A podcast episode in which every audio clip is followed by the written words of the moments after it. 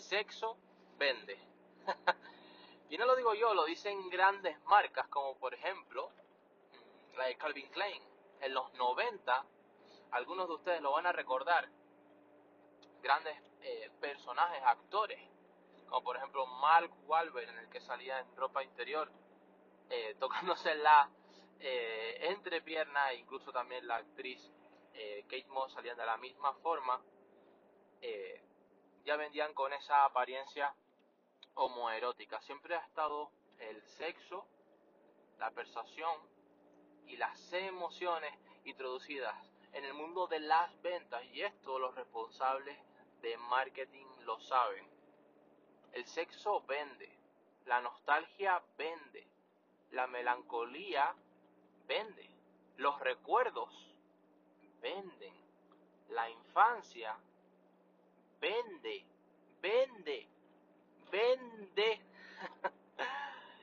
y es muy importante cuando nosotros vamos a propulsar un producto, ya sea un bien, ya sea un servicio, etcétera, cómo estás conectando con tu, con tu audiencia. Muchas veces las, las, las personas, y hoy, más, hoy en día, más aún, sabemos que en las redes sociales hay que eh, vender sin vender.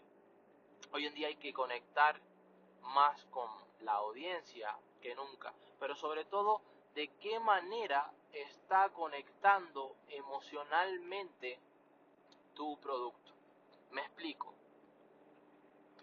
Fíjate, por ejemplo, en los dibujos y ahora te va a explotar la cabeza. Dibujos como Blancanieves, como Toy Story y diferentes escenas, siempre te vas a dar cuenta y obviamente no lo van a hacer eh, desde un punto de vista bastante explicativo, sino solamente insinuativo.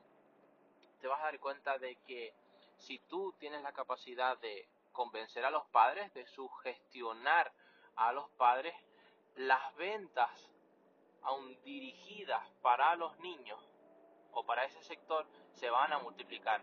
Fíjate que siempre en las escenas en dibujos, siempre va a haber alguna secuencia en el que el actor o la actriz conozca siempre a, su pareja o hayan eh, escenas de besos, entre otras. Lo podemos ver en Toy Story, lo podemos ver en Blanca Nieves cuando conoce a su príncipe y la agarra en, en brazos. Y esto es insinuativo porque mientras el niño o la niña está feliz viendo, viendo los dibujos favoritos, o también lo podemos ver incluso en Los Simpsons, incluso hay una, eh, una, una, responsabilidad en marketing que se llama la Simpson Strategy, eh, ya lo apodaron así, en el que te ves a al director, ¿no? Eh, y, y, además personajes, eh, incluso la secretaria, eh, de forma insinuativa. Como repito, esto el niño puede, propiciar carcajadas y que se lo pase súper divertido con los dibujos, pero el padre o la madre ya sabes lo que puede estársele pasando por la cabeza.